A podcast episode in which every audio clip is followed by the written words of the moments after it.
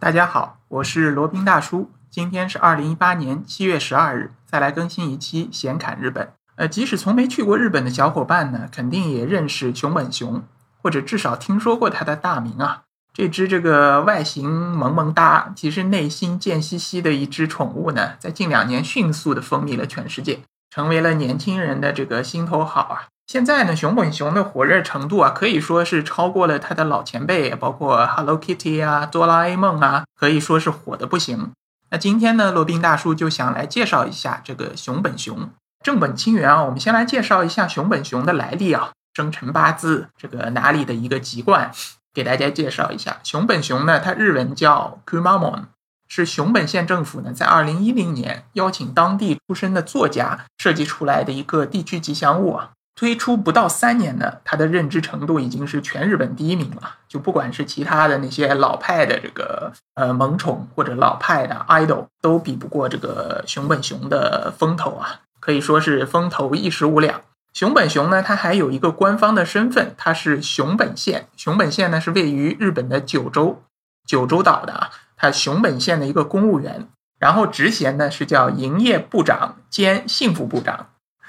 呃，后来还由于一次这个熊本熊啊，他减肥失败，他一度被降级了，降级成为叫代理营业部长。熊本熊呢，在日本各地甚至这个海外啊，出席各种各样的活动。然后呢，他曾经在日本天皇及皇后面前表演过叫熊本熊体操。这个熊本熊，这个从他的这个熊社来看啊，基本上就是属于熊生赢家这么一个身份啊。那他是怎么样一步一步走到这个熊生巅峰的呢？大家都知道熊本熊是来自于熊本县或者以熊本县得名的，但是熊本县呢，可能大家并不熟悉。当然，对于日本比较热衷的或者说日本通来说，可能熊本县还是知道的。它有一个这个呃熊本城是属于日本的这个文化遗产。但是呢，如果是对日本了解不是太多的人呢，可能对此根本就没有概念。即使就是日本本地人啊，他也未必知道这个熊本城呃熊本县到底是在哪里的。可能最多也就讲出来，它是在九州岛上面吧。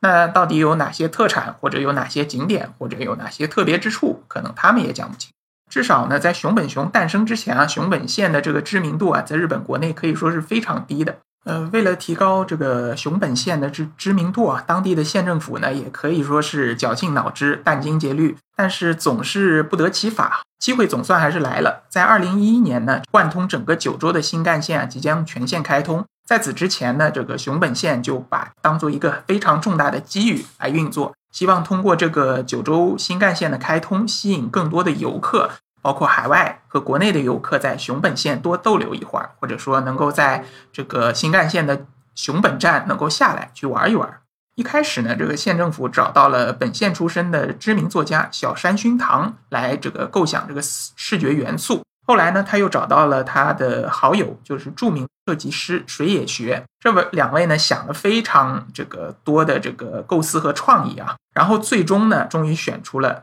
我们今天看到的这个呆萌呆萌的熊本熊。为了配合这个熊本熊这个呆萌的外貌啊，他们给他设定的一个熊设呢，也就是外表呆萌，内心贱萌这么一种性格。县政府为了配合这么一个县的吉祥物呢，它也是推出了非常多的营销计划，先后开通了这个熊本熊在这个脸书以及 Twitter 上面的账号。然后还为他申请了相应的一个宣传预算啊，这对于这个一个当地的一个吉祥物来说，在全日本来说，这也是非常高规格的一个待遇了。随后呢，这个县政府就拉下身段儿，就不顾自己比较正式的这个官方的一个背景，就可开始了一个疯狂的营销计划。首先呢，他聘任了就县政府出面聘任熊本熊作为他县政府的一个临时公务员啊。然后呢，这个县知事就相当于这个县长啊，就是县的最高长官浦岛裕夫，将在那个在大阪分发了一万张名片，提升这个熊本熊的知名度以及熊本县的一个知名度。不过呢，这个熊本熊啊，还是属于一个比较这个贪玩的孩子啊，在大阪出差途中呢，被这个大阪的魅力所吸引，就像我们大部分去日本这个观光的游客一样，第一站大多数都会选择大阪。他被这个大阪的风光所吸引啊，然后竟然就开了小差，下落不明了。然后葡萄之士呢，然后为此召开紧急的记者发布会，然后呢，还在这个脸书和 Twitter 上发出这个寻熊启事，希望大家如果能看到的话，就一定要告知这个熊本熊到底跑到哪里去了。然后随着这个一系列宣传上的成功啊，熊本熊被这个县长正式任命为熊本熊的呃熊本县的营业部长，这个职位上呢仅次于这个县长以及副县长，相当于呃熊本县第三把手啊，体现出了这个县政府对于熊本熊是非常重视的。后来二零一三年呢，呃熊本县政府又开始了一次这个炒作，可以说是一个非常呃华丽的一个炒作啊。宣称呢，熊本熊这个在脸上的两两个腮红啊掉了。大家都知道，熊本熊的一个这个外观呢是黑色的皮毛，然后呢这个呆萌的样子，然后在脸颊上有两坨腮红，是非常红的腮红。然后呢，县政府说熊本熊的腮红掉了，然后就认为这是一个非常严重的事件啊。然后这个浦岛县长紧急召开新闻发布会，然后说县政府已经成立了调查组，专门调查此事。然后希望大家呢，这个有钱出钱，有力出力，呃，尽快能找到这个熊本熊的这个腮红。然后呢，熊本熊本人还跑到了东京警视厅啊，就也跑了很长的距离，从呃搭乘这个新干线从九州岛一直跑到了本州岛上的东京警视厅，还报了案。然后呢，这个熊本县政府还在各地张贴寻腮红启事，甚至通过电视台发出这个启事啊。然后经过这一个这个非常疯狂的营销营销事件，这个营销事件花了整整六亿日元啊，相当于三千多万人民币啊。这个熊本熊的知名度得到了疯狂的提升。自此以后呢，这个熊本熊它的这个形象以及它的名声就打开了。经过了这么一系列的炒作呢，熊本熊基本在日本的这个萌宠界或者在日本的卡通 idol 界已经站稳了脚跟。接下来呢，又进行了一系列的营销。怎么营销呢？就是让这个很多的工作人员，包括县政府的工作人员，以及他们请了很多的这种专业的演员，套上熊本熊的皮，在各个地方表演各种各样的杂耍也好，还有一些这个那个叫什么来着，在叫这个这个真人秀快闪。有一次呢，在那个二零一四年，他们日本有一个跨年的叫红白歌会啊，就是日本每年跨年的时候都会开这个红白歌会。就是让当年非常红的一些歌手分为红白两队来进行一个赛歌的一个活动。在红白歌会上呢，熊本熊与另外一只吉祥物好像因为一言不合或者这个熊脾气上来了，大打出手，场面之混乱呢，连主持人劝都劝不住啊。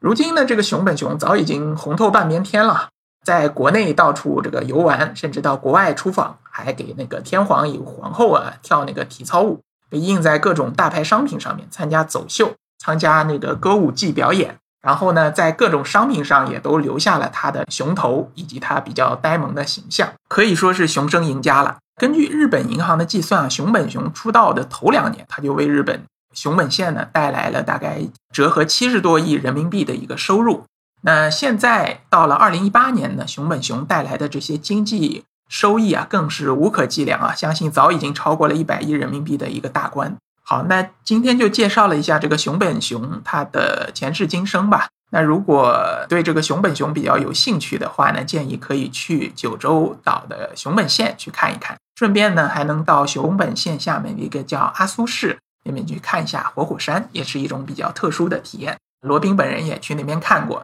非常不错的。好，那今天的这一期闲侃日本就差不多了啊。我们下期再聊。